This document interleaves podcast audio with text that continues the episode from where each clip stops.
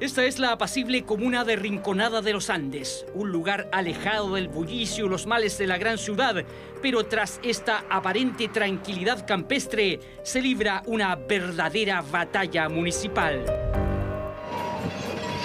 Le da arquía pronunciar su nombre este edil, que está haciendo negocios con compra-ventas sobrevalorada de manera eh, eh, eh, degenerada. Millonarias compras de terrenos aparentemente sin acceso y de derechos de agua realizadas con fondos municipales cuya tasación está puesta en duda por algunos. Tiene que demostrarlo en tribunales, nosotros no estamos llanos, si mañana estamos ocupando o nos vendieron algo que no tenemos acceso, por algún lado a tener acceso contratación de empresas que cobran aparentes sobreprecios y se les paga por obras que aseguran no se han ejecutado. Estamos comprando humo. Tomar un acuerdo así de ligero, así de liviano, para ocupar 1.900 millones de pesos.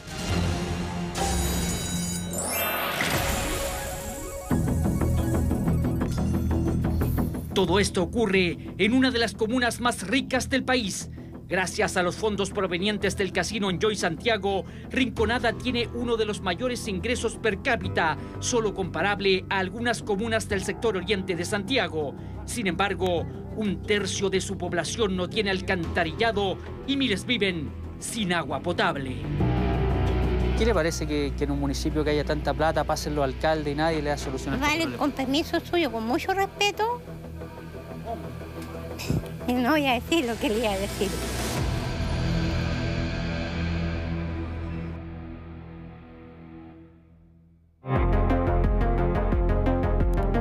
El impuesto que deben pagar los casinos de juego a las comunas donde están emplazados convierte a algunos municipios pobres en ricos.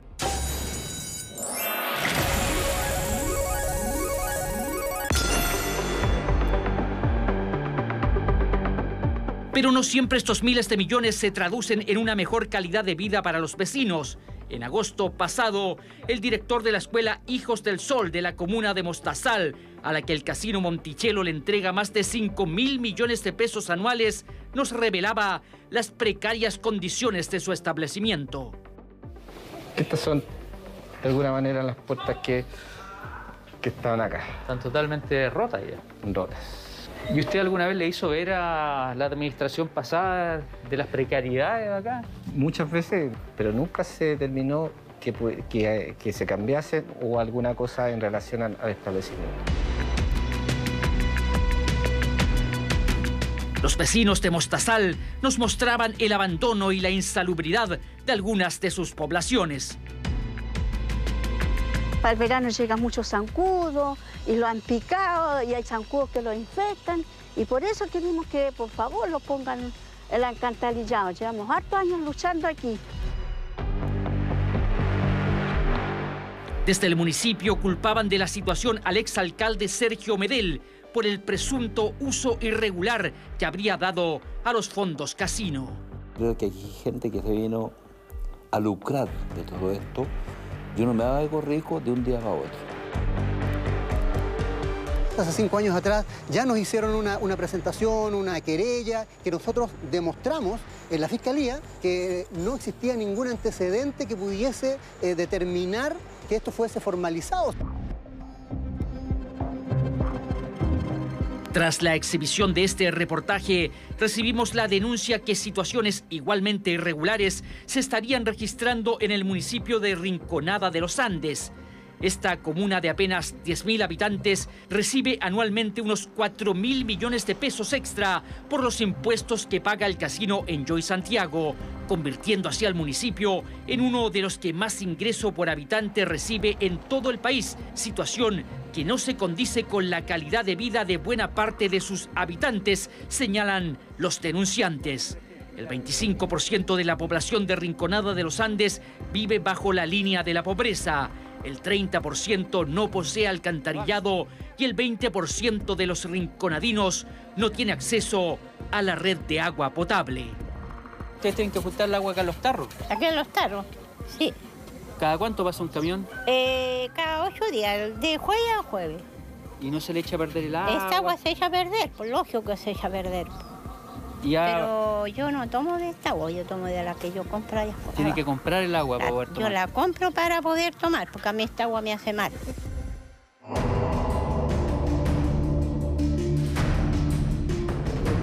El 28 de junio del año pasado asumió como nuevo alcalde de Rinconada de los Andes Juan Galdames Carmona. El edil es una especie de caudillo. Fue alcalde ininterrumpidamente desde 1987 hasta el 2012. Pero este, su nuevo periodo, ha estado marcado por querellas cruzadas entre vecinos, concejales y alcalde y denuncias a la Contraloría y al Tribunal Electoral. Aquí nos encontramos hoy día en el nuevo terreno donde será nuestro futuro parque, donde va a poder volver a tener sus actividades de fiestas patrias, ¿no es cierto? Venir a comerse un asado, venir a hacer un pin. Eh, los jóvenes van a poder venir a, hacer distintas actividades dentro de, este, de estas zonas. A inicios de este año, el municipio de Rinconada compró mediante trato directo, es decir, sin licitación, tres terrenos que pertenecieron a un mismo dueño, cercano al alcalde Galdames. Este es el primero de ellos, 75 hectáreas de cerros y quebradas en el sector Las Bandurrias, donde se pretende emplazar un futuro parque. El segundo corresponde a esta parcela de media hectárea que, según el municipio, posee derechos de agua. Por ambos terrenos se pagó 960 millones de pesos, pero hay varios problemas. Vamos por parte. Para acceder al terreno donde se emplazará el parque, hay que pasar por un camino privado cuyo dueño no está dispuesto a vender. Yo no voy a llegar a un acuerdo con un sinvergüenza como este, este individuo que lo único que hace es, eh, gastar la plata que no es de, pero a manos llenas. Él es Patricio Molina, antiguo vecino de Rinconada, hoy radicado en Estados Unidos. Su familia fue dueña del mismo predio que hoy adquirió el municipio. Por problemas económicos fue rematado en 17 millones de pesos, una cifra significativamente menor a la que pagó el actual alcalde. Está haciendo negocios con compra-venta sobrevalorada, de manera eh, eh, eh, degenerada unos precios Molina sigue siendo dueño de la otra mitad del predio, la que da a la carretera, y asegura que el terreno comprado por el municipio no tiene accesos, puesto que el camino que existe es privado, construido para que los cuidadores de sus viñedos puedan transitar y que ocasionalmente lo utilizan mediante una servidumbre de hecho otras personas. Si el problema es la, forma introspectiva de, manera eh, violenta que aparece eh, este, este que me da arquea pronunciar su nombre, este edil, y llega apoderándose de una propiedad como diciendo, bueno, aquí llegué yo, y llega con un regimiento de funcionarios a, apoderarse de algo que no es de ellos. Molina mandó a inicios de septiembre a cerrar con un portón el acceso de lo que él entiende es su camino, pero el alcalde Galdames, acompañado de carabineros, impidió que eso se concretara. Aquí no vale que vengan a mostrar un papel, otra cosa, a decir que yo soy dueño, no soy dueño. Lamentablemente el hombre que trató de hacer esta, esta obra aquí va a pagar el pato porque nosotros vamos a analizar las demandas correspondientes. El portón finalmente no se construyó y para el feriado de fiestas patrias decenas de vecinos ingresaron al parque a realizar picnic y otras actividades. Sin embargo, consultamos en los registros de vialidad y en los mapas del predio Las Bandurrias no aparece ningún camino público, tal como sostiene Patricio Molina. Hoy día no existen predios en Chile de que estén ciegos, ¿no es cierto?, de acuerdo a la ley. Por lo tanto, él tiene que demostrarlo en tribunales. Nosotros no estamos llanos. Si mañana estamos ocupando o nos vendieron algo que no tenemos acceso, por algún lado va a tener acceso. La disputa está hoy en manos de la justicia, pero hay un segundo problema. La parcela de media hectárea, avaluada en 660 millones de pesos por sus derechos de agua, con los que se abastecerá al futuro parque, no poseería, según algunos concejales, tales derechos. Consta en la escritura pública que ese terreno tiene solo una autorización transitoria para el uso de un pozo, hecho que fue confirmado por la Dirección General de Aguas estamos comprando humo. La DGA no permite más que se explote en agua al acuífero y se termina este tema mañana mismo y la municipalidad estaría cancelando 660 millones de pesos prácticamente por algo que no existe.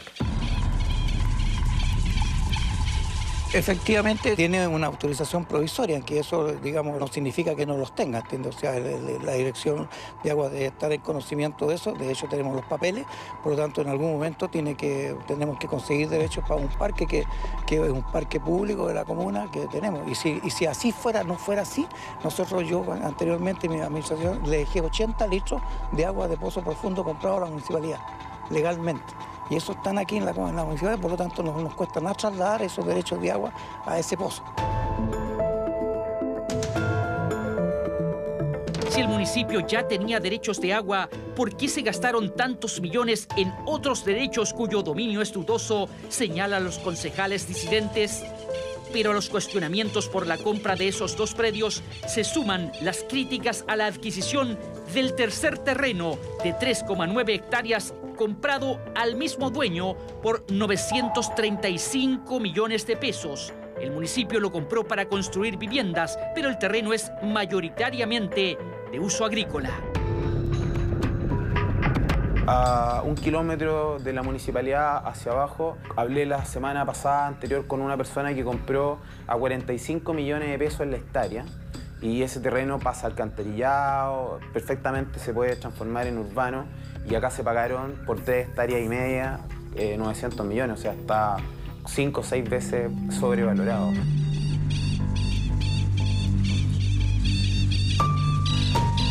Los concejales acusan que el alcalde se saltó la exigencia legal de presentar tres tasaciones previas a la compra. Ante el Consejo solo presentó una. En el presupuesto municipal del año 2022 se señala que el presupuesto disponible para compra de terreno es de 1.900 millones de pesos. Y aquí es la parte que me llama la atención a mí, que la tasación que emite este señor por los tres terrenos es justamente 1.900 millones de pesos. Un tasador que yo no sé cómo llegó a esa cifra o cómo obtuvieron ese tasador lo, sacaron como de un, sombrero. Dijeron, tase este, estas tres propiedades que vamos a comprar y él eh, eh, tasó y le dio ese valor, lo presentó al Consejo. Pero las acusaciones sobre hechos irregulares no paran ahí.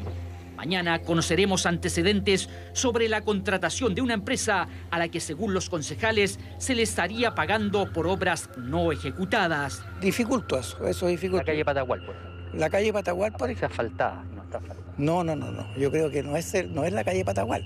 Denuncian también traspasos de dinero supuestamente irregulares a una corporación municipal de la que la hermana del alcalde es tesorera. Todo esto mientras miles de vecinos viven sin alcantarillado ni agua potable. Estamos hablando de más de 4 mil millones. Estas platas hasta ahora no se han visto reflejadas en obras segunda parte del reportaje Rinconada bajo la lupa, mañana en la edición central de Mega Noticias.